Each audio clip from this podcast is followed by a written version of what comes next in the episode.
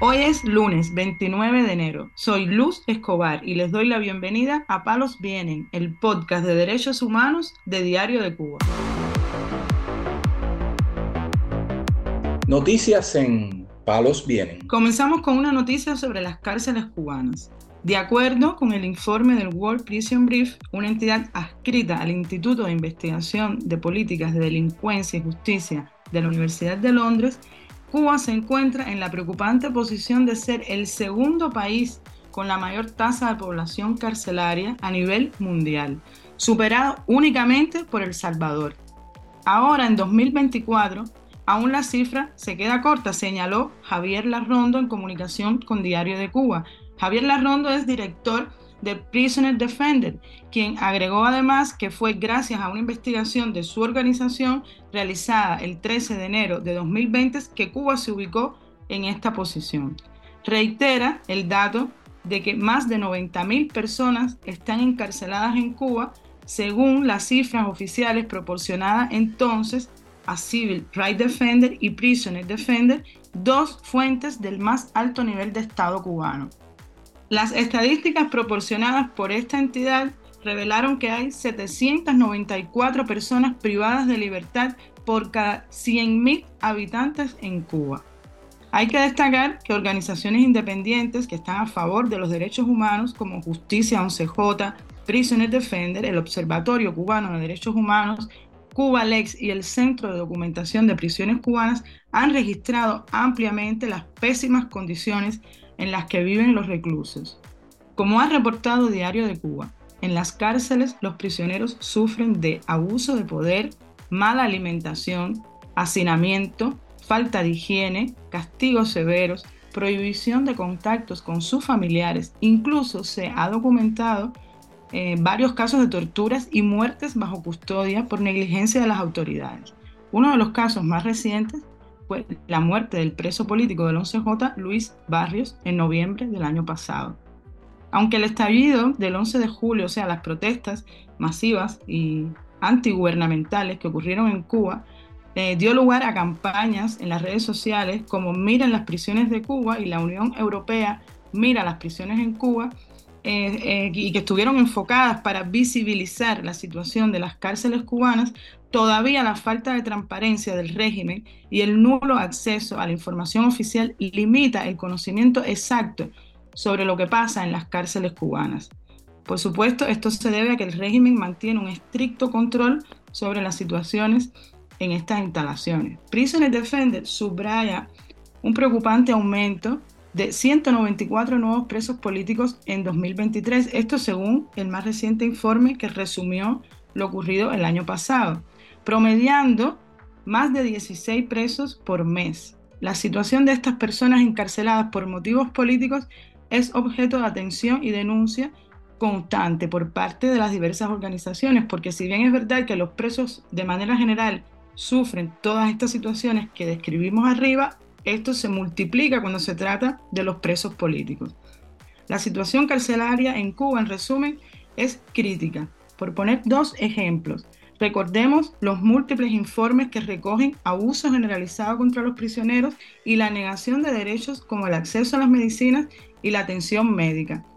Ante este escenario, las organizaciones de derechos humanos continúan poniendo el foco sobre la necesidad urgente de prestar atención a este problema. Palos Vienen, el podcast de derechos humanos de Diario de Cuba.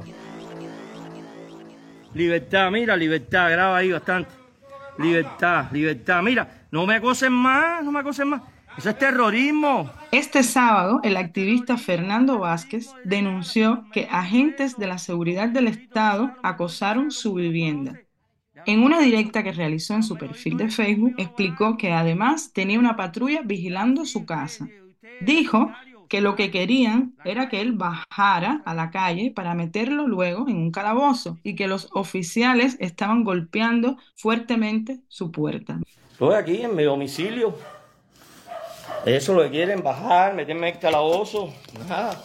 Esos son sus métodos de acoso, de terrorismo, de vandalismo. Están viniendo a mi puerta, la están golpeando. Ahí han venido jueces a golpearla ahí, bárbaramente, amparado ahí por la patrulla de la policía que tiene que estar ahí para cuidar a los ciudadanos y, y, y, protegen el vandalismo. el terrorismo, eh, la, intimidación, el acoso, eso es lo que protegen. Una patrulla para proteger eso. En vez de estar persiguiendo a los criminales, a los que están matando mujeres, a eso es lo que están acuchillando por todo el país, matando y desapareciendo por todo el país. Para eso están veniendo aquí acosando a los ciudadanos. Que baja, yo no tengo que bajar ni con a ningún lugar. Que vayan a perseguir criminales, los que están robando, los que están matando, los que están secuestrando. Eso, no aquí a los ciudadanos acosando a los familiares, a los presos políticos, acosando dentro de las prisiones a los presos políticos, en eso es lo que están. Por eso el índice de criminalidad en el país está tan alto.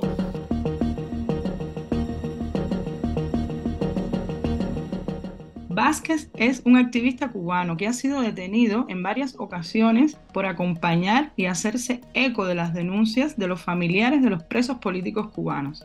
Por ejemplo, al calor de la visita a Cuba del representante especial de la Unión Europea para los Derechos Humanos, Eamon Gilmour, la seguridad del Estado también desató represión y acoso contra este activista que fue víctima de una detención arbitraria. Noticias en Palos Vienen.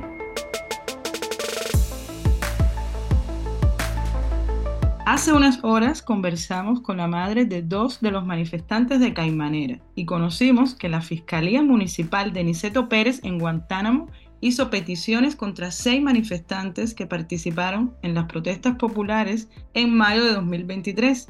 Las sanciones previstas en el documento incluyen penas de privación de libertad de 4 a 9 años. Este órgano acusador solicitó para el manifestante Daniel Álvarez González nueve años por los delitos de instigación a delinquir y desórdenes públicos.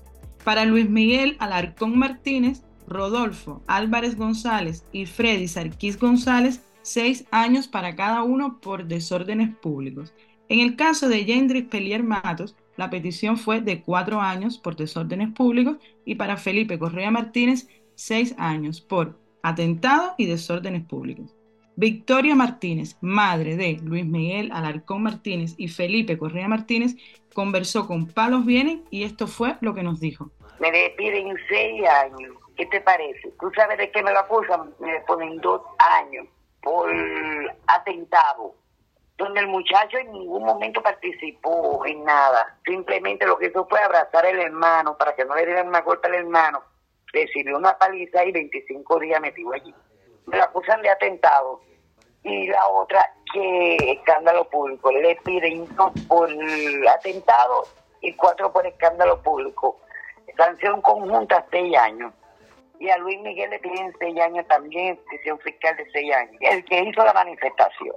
Y él no se arrepiente. Y él hizo lo que ellos quieren, están equivocados porque mi no se va a arrepentir. En esta protesta salieron a la calle cientos de personas en Caimanera, que tiene unos 10.000 habitantes. En esta protesta los manifestantes demandaron libertad y mejores condiciones de vida. En ese momento las autoridades cortaron el acceso a Internet, pero dio tiempo a que los videos de la protesta y de la represión de los militares y policías fueran publicados.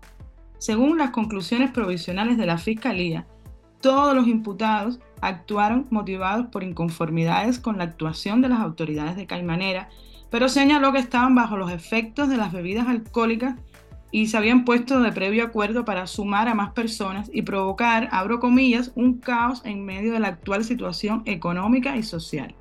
Señalaron también que los manifestantes se concentraron en la vía pública gritando consignas antigubernamentales como abajo el comunismo, abajo Díaz Canel, abajo el gobierno corrupto de Caimanera y Patria y Vida. Recordemos que los manifestantes llegaron hasta la sede del Partido Comunista de esa localidad coreando reclamos de libertad.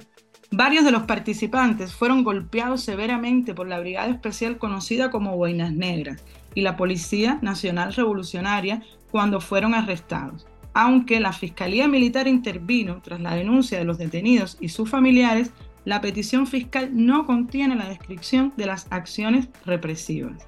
Incluso el medio oficial Cuba Debate dijo que la manifestación fue iniciada por un pequeño grupo de personas ebrias y culpó a los medios contrarrevolucionarios asentados en Estados Unidos por tratar de presentarlo como el comienzo de un levantamiento a gran escala contra el régimen comunista. El impacto de esta manifestación llegó hasta Amnistía Internacional que exigió al régimen cubano la libertad de los presos políticos por las manifestaciones del 6 de mayo en Caimanera. Palos Vienen, una producción de Diario de Cuba conducida por la periodista Luz Escobar. Puedes escucharnos en DDC Radio, Spotify, Google Podcast, Apple Podcast, SoundCloud y Telegram.